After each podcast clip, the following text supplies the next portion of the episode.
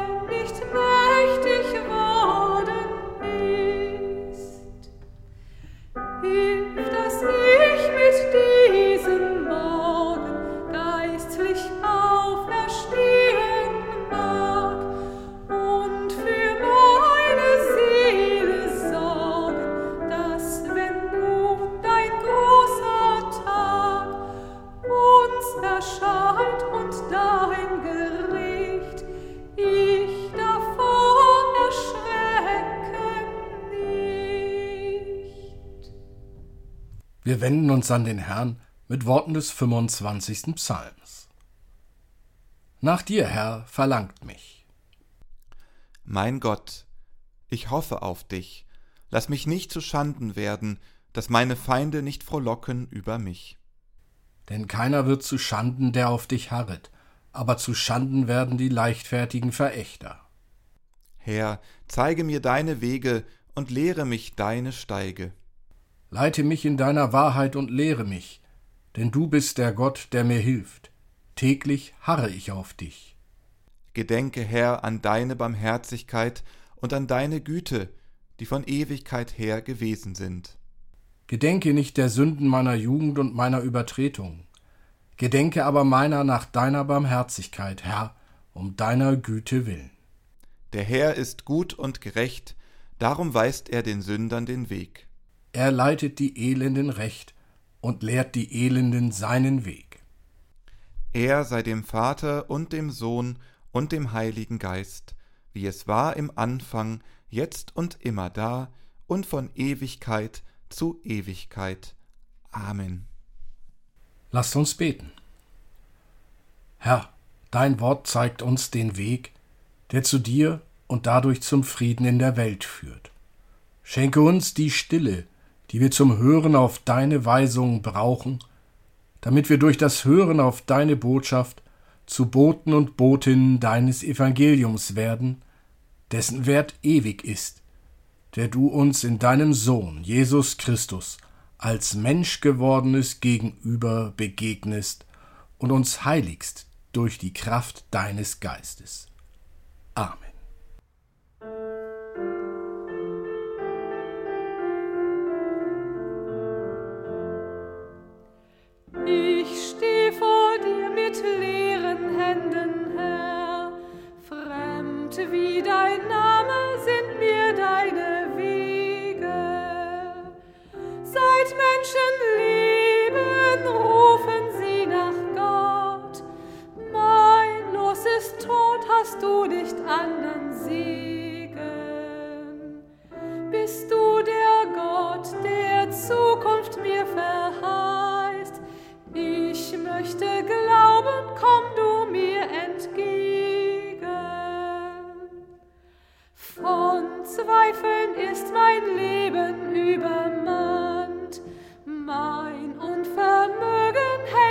Ganz gefangen.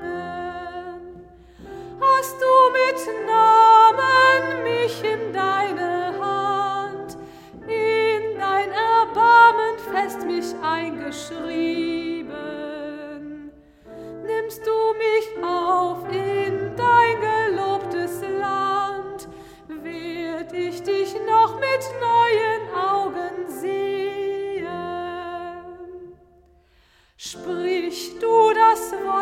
Tröstet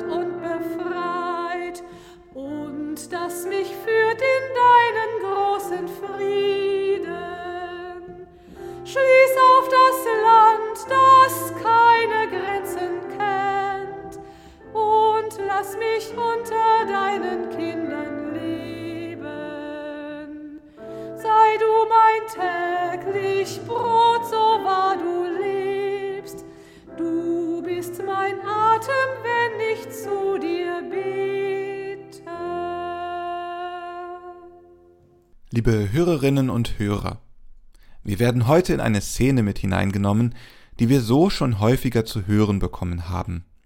Sie steht im Matthäusevangelium. Da kam Jesus mit ihnen zu einem Garten, der hieß Gethsemane, und sprach zu den Jüngern, Setzt euch hierher, solange ich dorthin gehe und bete. Und er nahm mit sich Petrus und die zwei Söhne des Zebedeus und fing an zu trauern und zu zagen. Da sprach Jesus zu ihnen, Meine Seele ist betrübt bis an den Tod. Bleibt hier und wachet mit mir. Und er ging ein wenig weiter, fiel nieder auf sein Angesicht und betete und sprach, Mein Vater ist's möglich, so gehe dieser Kelch an mir vorüber, doch nicht wie ich will, sondern wie du willst. Und er kam zu seinen Jüngern und fand sie schlafend und sprach zu Petrus, Konntet ihr denn nicht eine Stunde mit mir wachen? Wachet und betet, dass ihr nicht in Anfechtung fallt. Der Geist ist willig, aber das Fleisch ist schwach. Zum zweiten Mal ging er wieder hin, betete und sprach, Mein Vater, ist's nicht möglich, dass dieser Kelch vorübergehe, ohne dass ich ihn trinke, so geschehe dein Wille. Und er kam und fand sie abermals schlafend, und ihre Augen waren voller Schlaf. Und er ließ sie und ging wieder hin und betete zum dritten Mal und redete abermals dieselben Worte. Dann kam er zu den Jüngern und sprach zu ihnen, Ach, wollt ihr weiter schlafen und ruhen? Siehe, die Stunde ist da, dass der Menschensohn in die Hände der Sünder überantwortet wird. Steht auf, lasst uns gehen, siehe, er ist da, der mich verrät. Liebe Hörerinnen und Hörer, was geht und was nicht? Immer wach sein? Wer einen Menschen betreut und pflegt, der dauerhaft bettlägerig ist oder Demenz hat, kann sicher gut nachvollziehen, was den Jüngern hier passiert ist. Schon seit morgens unterwegs. Immer schauen, was der Mensch, der durch die Einschränkungen seinen Alltag nicht mehr allein bewältigen kann, gerade braucht. Nun geht es auf 23 Uhr zu. Und wieder hat der betreute Mensch eine voll aktive Phase. Und dem Betreuenden fallen trotzdem die Augen immer wieder zu. Der Schlaf erfordert sein Recht. Der Geist, er kann noch so willig sein, wenn es um den Schlaf geht, wird der eigene Körper sein Recht einfordern und es sich nehmen. Das kennen wir vom Autofahren. Wir wissen nur zu genau, dass der Sekundenschlaf lebensbedrohend ist. Nur eine Sekunde geschlafen und schon geraten Menschen und wir selbst in Gefahr. Wir können nicht aus unserer Haut, aus unserem Körper. Auch vor dem Fernseher oder im Theater.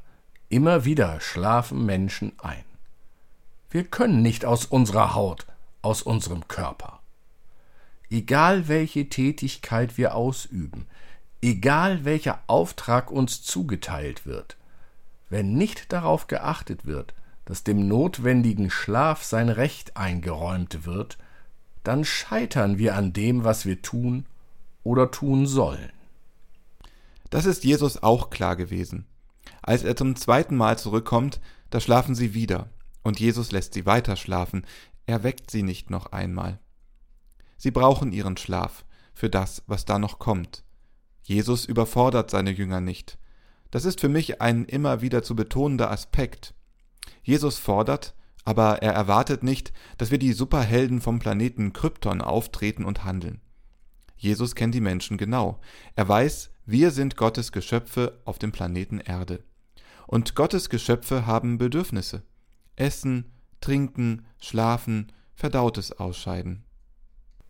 Hast du schon mal versucht, einen 25 Kilo schweren Sack mit Kartoffeln oder Zement hochzuheben, wenn dein Darm dir gerade meldet, dass der flotte Otto nun aber wirklich raus will? Nun, ganz klar, in dieser Situation tut nur eines Not, dem körperlichen Bedürfnis sein Recht geben und ab zum Donnerbalken. Ich ergänze für die jüngeren Hörer und Hörerinnen auf zum Klo. Unsere menschlichen Bedürfnisse, die müssen wir uns nicht abtrainieren. Dies erwartet niemand von uns auch nicht Jesus. Wir können noch so viele Bibelstellen suchen und versuchen sie irgendwie dahin zu biegen, dass Jesus uns dies und das verbietet. Wenn es um die menschlichen Bedürfnisse geht, dann gibt es da keine Verbote. Und gerade diese uns so erschütternde Geschichte aus dem Garten Gethsemane kann uns das bewusst machen. Wie oft haben wir diese Geschichte schon als Beispiel für die Schwäche, die Kleingläubigkeit, für den mangelnden Willen der drei Jünger erzählt bekommen. Nicht mal in höchster Gefahr seien Petrus, Johannes und Jakobus in der Lage, sich zusammenzureißen. Doch schauen wir mal auf das, was hinter den dreien liegt. Am Sonntag vor dem Gründonnerstag machen sie sich mit Jesus von Jericho auf, nach Jerusalem zu wandern. Die Strecke auf einer ausgebauten Straße schafft ein Auto heute in 35 Minuten. Diese 35 Kilometer jedoch zu Fuß auf deutlich weniger gut ausgebauten Wegen zurückzulegen, ist eine ganz andere Nummer. Und am gleichen Tag dann noch der Einzug in Jerusalem. Eine Menge Menschen wollen Kontakt zu Jesus und seinen Jüngern. Erst spät am Abend finden sie eine Unterkunft in Bethanien, das liegt etwa 2,5 Kilometer von Jerusalem entfernt. Am nächsten Morgen wieder rein nach Jerusalem, Jesus verflucht einen Feigenbaum und jagt dann die Händler und Wechsler aus dem Tempel. Chaos und Aufruhr, Anspannung pur. Was werden die Römer nun machen? Am Abend wieder zurück zur Unterkunft in Bethanien. Am Dienstagmorgen wieder rein nach Jerusalem. Im und am Tempel wird diskutiert. Was bedeuten Jesu Ansichten? Konzentriert werden Argumente ausgetauscht. Abends wieder zurück nach Bethanien. Am Mittwoch dann ein ruhiger Tag in Bethanien. Doch dann kommt diese Frau und salbt Jesus mit dem ungeheuer kostbaren Öl. Wieder gibt es viel zu diskutieren, und über allem schwebt die Unsicherheit, wie die Ordnungsmacht auf die Aktionen gegen die Händler und Wechsler reagieren wird. Früh am Morgen dann wieder der Weg nach Jerusalem und die Suche nach einem Ort für das Passamahl. So suchen sie am Donnerstag eine Örtlichkeit für die Feier, bereiten alles vor und feiern zusammen das Mahl am Abend. Gesättigt und geschafft nimmt Jesus sie dann mit in den Garten Gethsemane und fordert sie auf zu wachen. Doch die zurückliegenden anstrengenden Tage fordern ihren Tribut. Petrus, Johannes und Jakobus brauchen Schlaf. Und Jesus erkennt, allerdings erst auf den zweiten Blick, dass die drei diesen Schlaf brauchen. Beim zweiten Mal weckt Jesus sie nicht mehr. Jesus korrigiert hier sich selbst. Jesus beurteilt die Situation neu. Der Vorwurf Konntet ihr denn nicht eine Stunde mit mir wachen? wird nicht wiederholt oder gar verstärkt nach dem Motto Jetzt reicht es aber, ihr Schlafmützen? Nein, Jesus erkennt die Not der drei, die Notwendigkeit des Schlafes. An dieser Stelle wird mir nochmal klar, wie sehr Gott sich den Menschen zuwendet, wie sehr Gott jeden und jede ernst nimmt als Mensch, als ganzen Menschen. Nicht alles, was auf den ersten Blick als Schwäche erscheint, ist auch eine solche. Nein, das, was oft als Schwäche gedeutet wird, kann ebenso eine Notwendigkeit sein. Jesus schaut deshalb zweimal hin. Jesus erkennt die Notwendigkeiten. Darin liegt für mich ein großer Trost, dass Gott weder Außerirdisches noch Übermenschliches von mir verlangt. In dieser Geschichte wird sichtbar, wie sehr Gott unsere menschlichen Bedürfnisse erkennt und sie gelten lässt, wie sehr unser Menschsein respektiert. Ein Aspekt dieser Geschichte, der selten betont wird. Amen.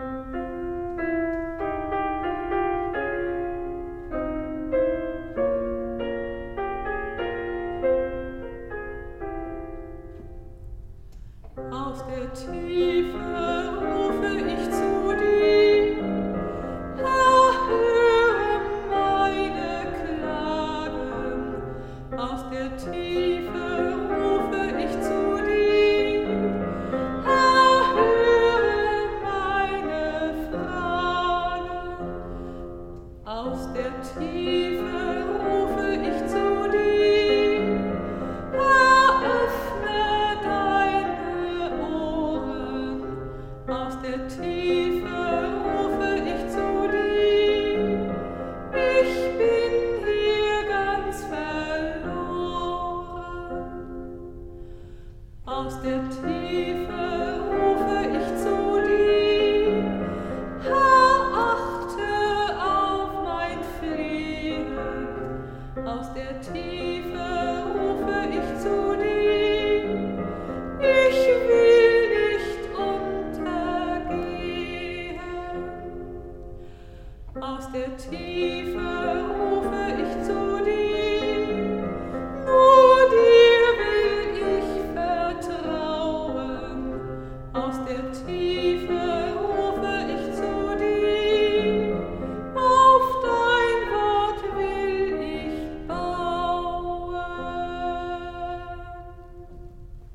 Lasst uns innehalten und Fürbitte halten. Gott, lass uns wieder bedenken, was du willst. Lass uns im Sinn haben, was Leben schafft und Leben schützt, Leben mehrt und Leben würdig macht und so dem Frieden dient. Gib uns Gespür für das, was andere verletzt in unseren Worten, in unseren Blicken, in der Haltung, die wir an den Tag legen, damit dem Frieden Raum gegeben wird. Gib uns den Geist, der uns lehrt, uns zu freuen und Freude zu machen, zu besitzen und zu teilen, die Wahrheit zu kennen und nach der Wahrheit zu fragen und so die Lügen des Krieges zu entlarven. Gib uns den Geist, der uns weise macht und menschlich, damit dort, wo wir leben, die Angst schwinde, Tränen gelöscht werden und Hoffnung wachse bei denen, die sie verloren. Gott, wir bitten dich so für alle, die dich nicht finden, die leiden, die der Krieg und der Tod schrecken. Sei ihnen nahe mit deinem Segen, von dem dein Reich voll ist. Amen. Und so lasst uns beten, wie es uns der Herr durch seinen Sohn Jesus Christus gelehrt hat. Vater unser im Himmel, geheiligt werde dein Name, dein Reich komme, dein Wille geschehe, wie im Himmel so auf Erden.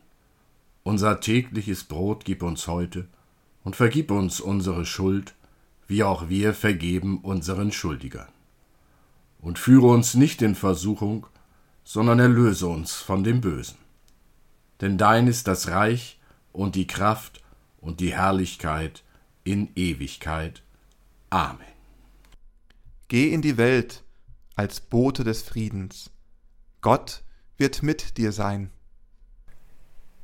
Geh in die Welt als Tröster und Helfer, als Trösterin und Helferin. Gott wird mit dir sein. Geh in die Welt als Zeichen der Liebe.